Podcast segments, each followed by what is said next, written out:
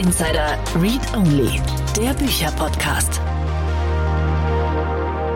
Vielen Dank und herzlich willkommen zur heutigen Folge von Startup Insider Read Only. Mein Name ist Annalena Kümpel und heute gibt's den zweiten Teil des Interviews mit Frank Sieren über sein Buch Shenzhen Zukunft Made in China. Im ersten Teil haben wir einen guten Überblick darüber bekommen, was passiert da eigentlich gerade alles in Shenzhen, welche Firmen sind da ansässig, wo stehen die technologisch und was ist da gerade so in Entwicklung, aber auch was macht dieses ganze System eigentlich aus. Wenn du die Folge noch nicht gehört hast, dann scroll einfach so ein bisschen runter zum letzten Sonntag und hör da auf jeden Fall noch mal rein. Das ist wirklich cool geworden. Jetzt gibt's den zweiten Teil und heute schauen wir ein bisschen kritischer auf das System, schauen auch auf die Downsides der Entwicklungen in Shenzhen und überlegen, ja, was wollen wir eigentlich nicht in Europa haben von den Entwicklungen, die wir da gerade in China sehen. Ich wünsche euch viel Spaß mit dem Gespräch mit Frank Sieren.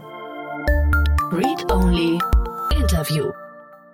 Dann lass uns doch jetzt mal die andere Seite anschauen des Ganzen, weil man guckt sich ja immer, ähm, na, man sieht irgendwie die Hochhäuser und die Innovation und alles ist irgendwie äh, spannend und interessant. Äh, gleichzeitig ist die chinesische Gesellschaft ja auch nicht perfekt und es gibt da durchaus Schwierigkeiten und Probleme. Und ich würde mal sagen, wir fangen vielleicht mit was ganz Konkretem aus deinem Buch an. Äh, du beschreibst, dass in Shenzhen kaum geschlafen wird. Und es kam mir furchtbar ungesund vor und ich habe mich sofort gefragt, wie groß das Thema Drogenmissbrauch ist. Ähm, das, das Thema Drogenmissbrauch ist, ähm, spielt keine so starke Rolle, wie man sich das im ersten Moment vorstellen würde. Die Frage ist natürlich, was, äh, um was für Drogen geht es? Ähm, wenn man, ähm, wenn man das Auf, Aufputschmittel damit einbezieht, dann ähm, ist das schon ein anderes Thema. Wenn man Schlafmittel mit einbezieht, ist das auch ein anderes Thema. Ähm, aber äh, generell ist der Gebrauch von Drogen äh, relativ stark kontrolliert, wobei es in Shenzhen größeren Spielraum gibt als in anderen Städten. Mhm. Ähm, insofern ist das äh, auch ein Thema. Ähm, aber der, das, der, der entscheidende Punkt ähm, in der Frage des Schlafens ist eher, ähm, dass man nichts verpassen will. Ähm, weil man jetzt, weil man das Gefühl hat, wenn man in Shenzhen lebt, jetzt, wenn ich jetzt durchhalte, ähm, dann, ähm, dann wird mein Startup ganz groß rauskommen, dann habe ich, äh, muss ich in Zukunft nicht mehr arbeiten und so weiter und so fort. Und das ist natürlich sowohl etwas, was den Fortschritt vorantreibt, als auch etwas, was sehr gefährlich ist, weil die Leute darüber krank werden und ähm, äh, sich nicht mehr trauen, Urlaub zu nehmen oder im Büro schlafen. Und ähm, ähm, das ist ähm, eine Situation, wo jetzt so gut so, sogar die Regierung gesagt hat, Freunde, äh, jetzt zwingen wir die Unternehmen, dass sie ihre Mitarbeiter zwingen, pünktlich nach Hause zu gehen und Urlaub zu nehmen. Das ist jetzt mhm. gerade ein paar Monate her, dass das eingeführt wurde. Okay, also auch hier, das ist ganz, ganz interessant, weil das ist ja was, wo jetzt, wo ich mir überhaupt nicht vorstellen kann, dass sich äh, im, im Silicon Valley die Regierung einmischt. Und ich meine, in Deutschland haben wir zwar Regeln für dieses Thema, aber auch da ähm, werden die ja im Startup-Bereich sehr, sehr stark gedehnt. Und das ist ja durchaus auch Konsens, dass man das halt so macht. Die, die Regierung äh, äh, schreitet immer dann ein, wenn es Überhand nimmt. Mhm. Ähm, und das Problem ist, was Überhand ist, entscheidet die Regierung, beziehungsweise am Ende sogar die Partei. Mhm. Ähm, und deswegen äh, sind diese Eingriffe haben immer was Gutes, aber auch immer was äh, Problematisches und was ähm, Schwieriges. Und das Grundthema, ähm, das Grundthema ist bei diesen Innovationen, sie funktionieren alle über Daten. Und ähm, wo viele Menschen sind, kann man viele Daten sammeln und mit künstlicher Intelligenz kann man diese Daten jetzt auch viel, viel besser sortieren und verarbeiten. Das bedeutet einerseits, dass so Technologien oder Entwicklungen wie das autonome Fahren sehr, sehr viel schneller vorankommen, weil man einfach in kürzerer Zeit mehr Daten bekommen hat. Aber das bedeutet auch, dass man die Menschen viel besser überwachen kann, natürlich weil, ja. äh, weil diese Daten kommen alle von Menschen und diese Daten erzählen darüber, wie die Menschen, ähm, was die Menschen machen äh, unter Umständen sogar, was sie denken, was sie vorhaben. Und diese Daten kann man immer zu politischen ähm, Zwecken missbrauchen. Und dann sind wir bei Orwell. Ähm, und zwar wahrscheinlich bei einem Orwell ähm, ähm, hoch 10. Mhm. Weil man wahrscheinlich zur Überwachung nicht einmal mehr Menschen braucht, sondern das können Algorithmen tun und können zum Teil ähm, politisch kritische Menschen herausfiltern. Es ist möglich, in, in diesen modernen Städten die Menschen außerhalb ihrer Wohnung, innerhalb der Wohnung ist es noch nicht so, ähm, praktisch lückenlos zu verfolgen. Und es gibt auch Computer, da gibt man dann einmal ein Bild ein oder Software, da gibt man einmal ein Bild ein und dann sucht ähm, die Software in den vielen Kameras nach Bildern dieser Person und erstellt einen Film, wie diese Person durch die Stadt geht. Lückenlos. Mhm. Das geht alles. Ähm, und das ist natürlich für unsere Vorstellung sehr erschreckend. Ähm, ja, für unsere Vorstellung an Freiheit und, ähm, und deswegen ist es sehr wichtig, dass wir uns sehr früh mit diesen Themen beschäftigen und diese Innovationen sozusagen mit unseren eigenen Wertesystemen formen und sagen, das wollen wir, das wollen wir nicht. Ähm, mhm. Und interessanterweise spiegelt das auch zurück. Die Chinesen haben jetzt gerade ähm, das, ähm, ein eigenes Datenschutzgesetz ähm, auf den Weg gebracht, das ziemlich genau dem europäischen Datenschutzgesetz äh, entspricht. Ähm, Aber muss die Regierung in China sich daran halten? Das ist ja immer, ich finde das ja immer die spannende Frage, weil diese Diskussion haben wir ja auch. Die Antwort, die Antwort lautet im Zweifel nein. Mhm. Ähm, aber trotzdem gibt es so ein Gesetz und das Gesetz wird jetzt erst einmal angewendet, um die Menschen vor den Unternehmen zu schützen. Der Staat mhm. hat sich da noch ein bisschen fein rausgenommen, der steht zwar auch drin, aber die Unternehmen müssen jetzt viel, viel deutlicher machen, was sie mit den Daten der Menschen tun. Und es ist überhaupt mal der Gedanke etabliert in China, dass, dass der Mensch ein Recht an seinen Daten hat. Mhm. Alles noch im, im, im, in, einem, in einem sehr, ähm, ähm, ja, initial, in einem sehr kleinen, kleinen Stadium. Ähm, es fängt jetzt gerade erst an.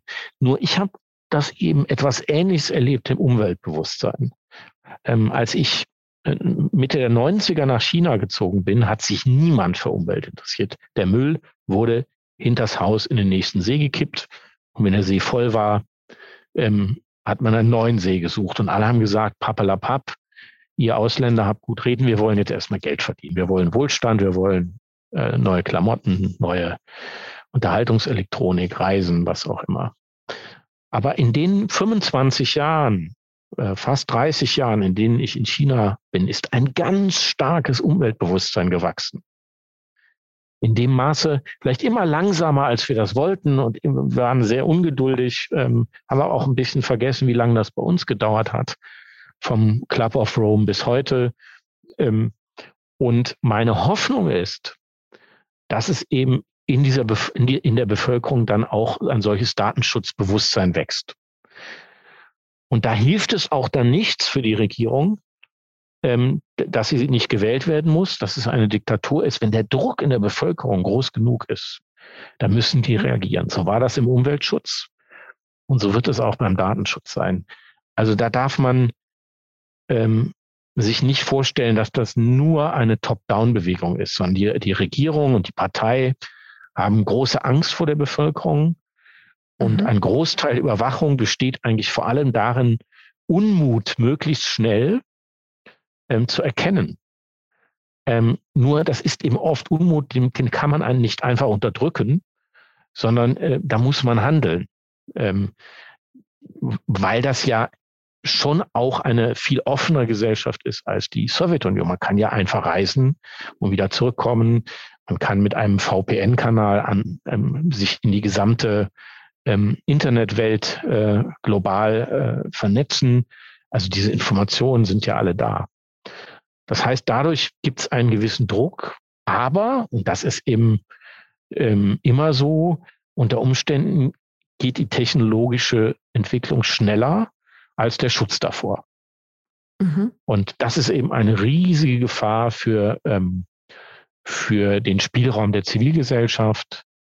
Und ähm, die Gefahr ist eben, dass die Menschen, die das jetzt noch gar nicht so schlimm finden, sondern eher den Gedanken der Sicherheit und der Ordnung gut finden, dass die mhm. praktisch dann in ein paar Jahren so umgarnt sind, dass sie da gar nicht mehr rausfinden.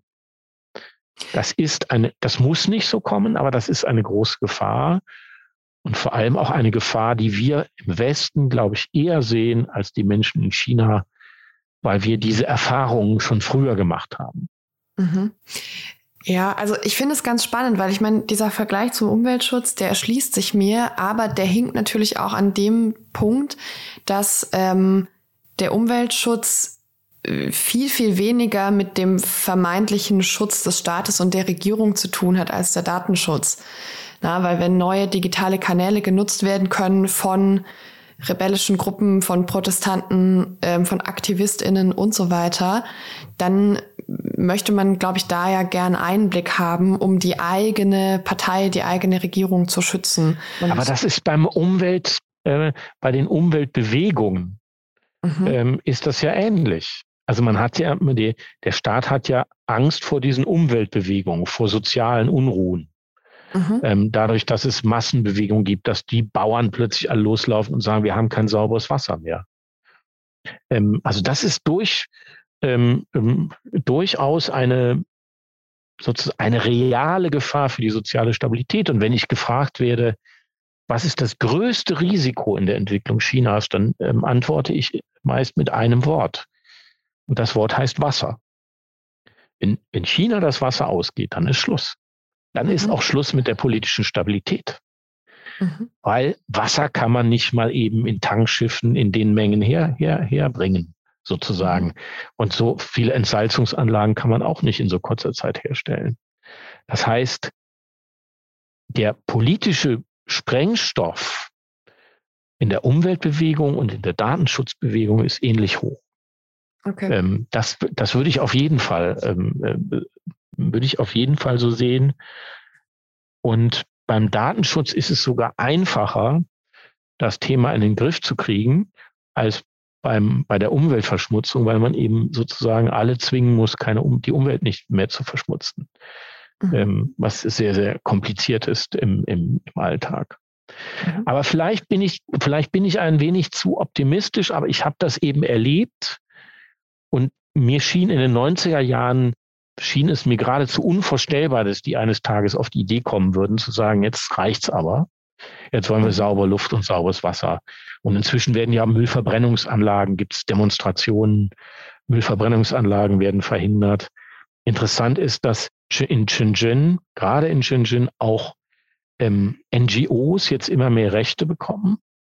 Ähm, früher durften NGOs nicht klagen und sie durften kein Geld sammeln sondern nur Einzelpersonen, dann lag das Risiko bei den Einzelpersonen. Das war natürlich dann schwieriger. Das hat man jetzt abgeschafft. Ähm, das heißt, ähm, auch da merkt man, da gibt es Druck und man muss nachgeben, selbst in einer Diktatur, um diesen Druck zu kanalisieren, sozusagen, damit einem das nicht um die Ohren fliegt. Mhm. Und ich bin auch nicht der Überzeugung, das hört man ja immer wieder jetzt, dass es der, die Idee gescheitert ist, dass der, der Wirtschaft, dem wirtschaftlichen Aufschwung eine politische Reform folgt. Ich glaube, ähm, das ist noch zu früh für ein Urteil. Das ist ein riesiges Land. Und wir, wir, wir neigen dazu, ein bisschen die Geschwindigkeit, die Entwicklungsgeschwindigkeit äh, dieses Landes ein bisschen an, an unseren relativ kleinen Ländern zu messen.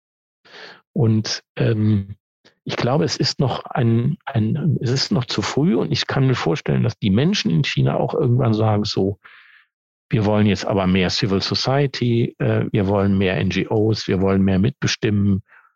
Das dann genauso aussieht wie im Westen, ähm, das muss man noch mal sehen. Ähm, ähm, ja, ob, also hier in China machen sich selbst demokratiefreundliche Reformer schon lustig über die Art und Weise, wie wir wählen. Einmal alle paar Jahre ähm, und ähm, die gucken dann im Fernsehen die Bilder in den amerikanischen Turnhallen, wo die Leute mit irgendwelchen Wasch, Waschschüsseln da sitzen und die Zettel da hin und her werfen.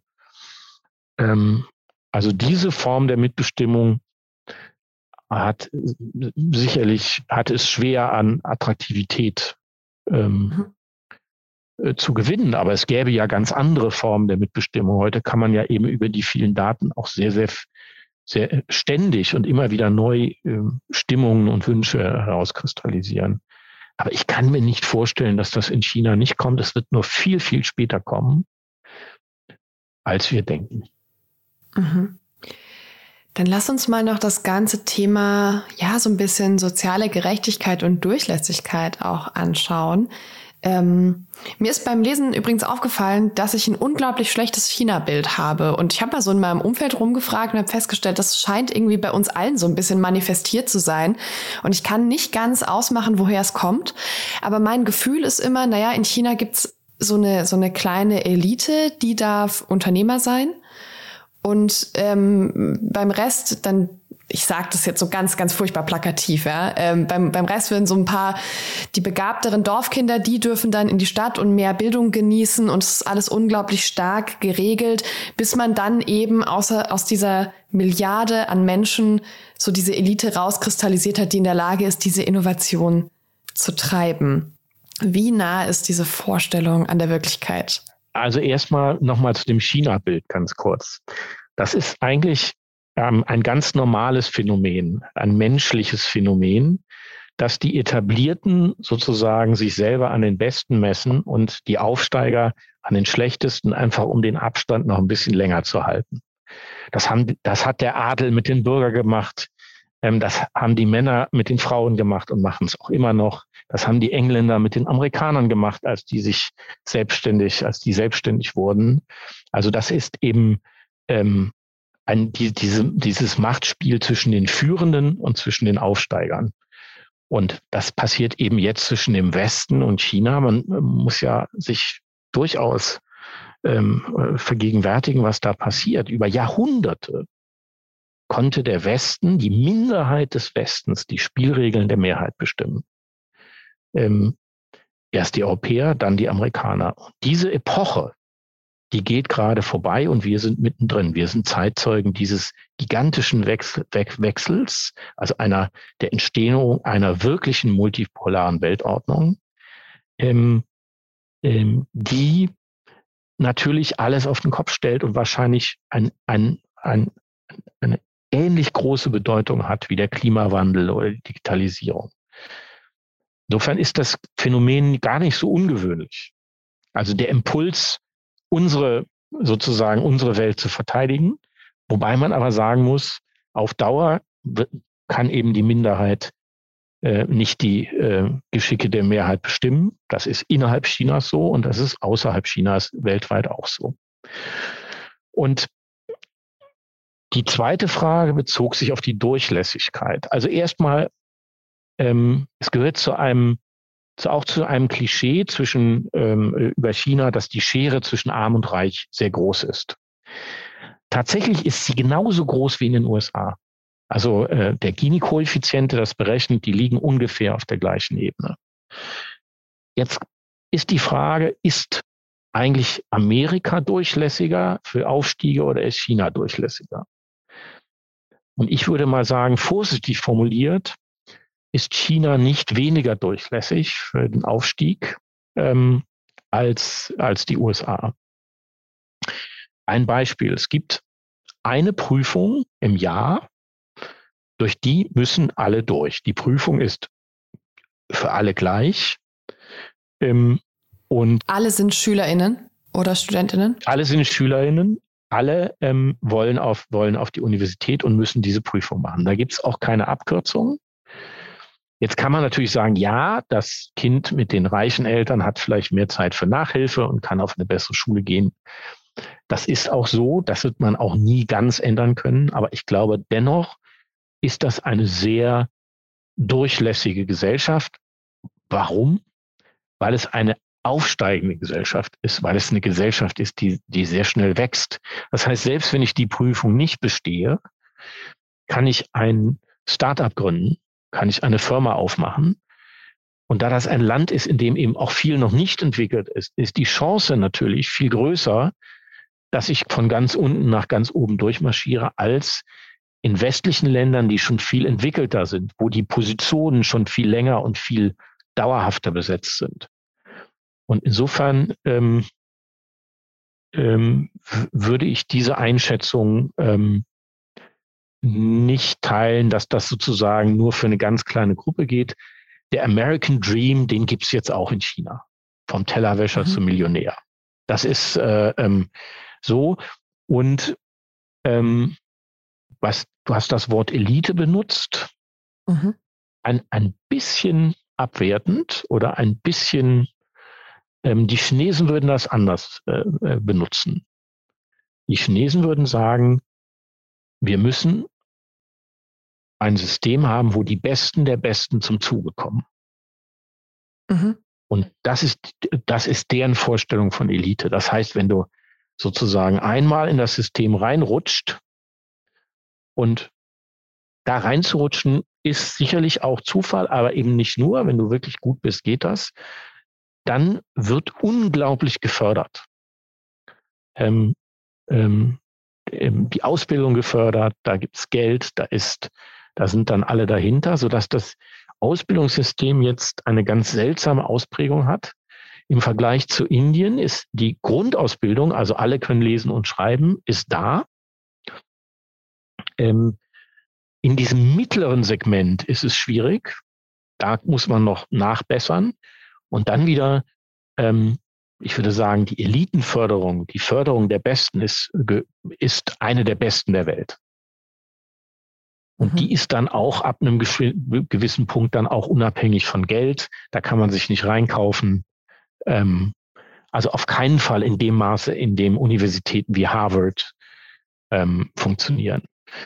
Ähm, ein, ein, ein, eine Klammer muss man machen, ist das, das Thema Parteimitglieder.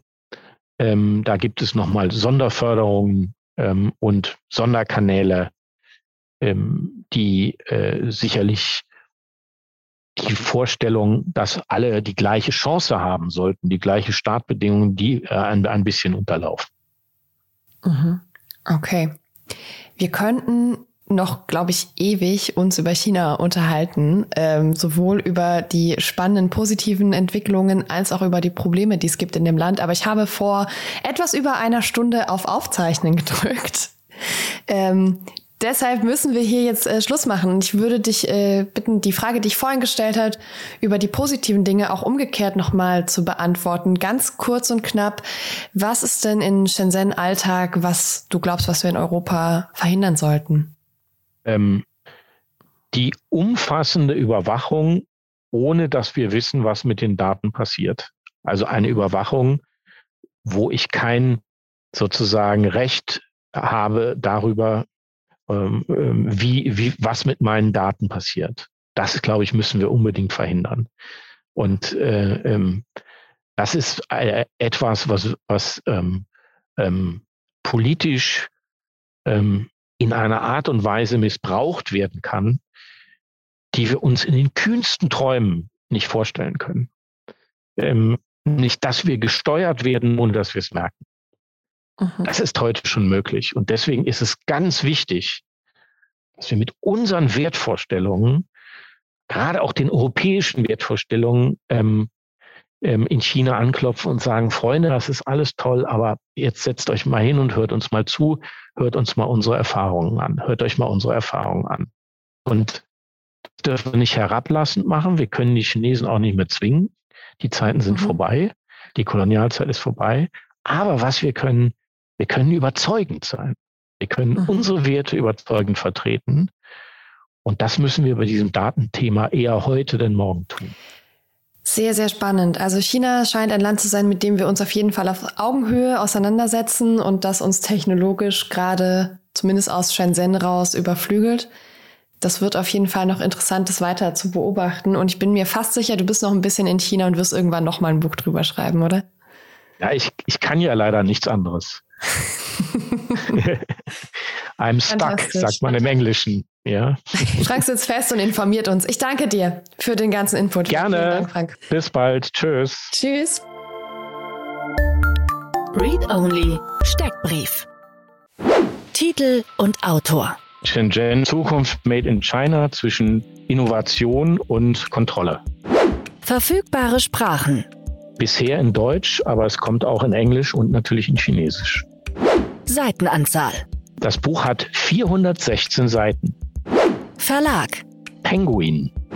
Wo erhältlich? Natürlich im Buchhandel, aber eben auch online. Ähm, man kann es als E-Book herunterladen oder auch als Audiobook. Ich habe es selbst eingesprochen. Preis. 22 Euro. Read Only Gewinnspiel. Bedingungen. Um an unserem Gewinnspiel teilzunehmen, musst du einfach nur eine E-Mail schreiben. In dem Betreff schreibst du Gewinnspiel und den Titel deines Wunschbuches und das schickst du an die Adresse gewinnspiel at startup-insider.com. Preise. Zu gewinnen gibt es fünf Exemplare des Buches Shenzhen Zukunft Made in China von Frank Sieren. Ich wünsche dir viel Erfolg.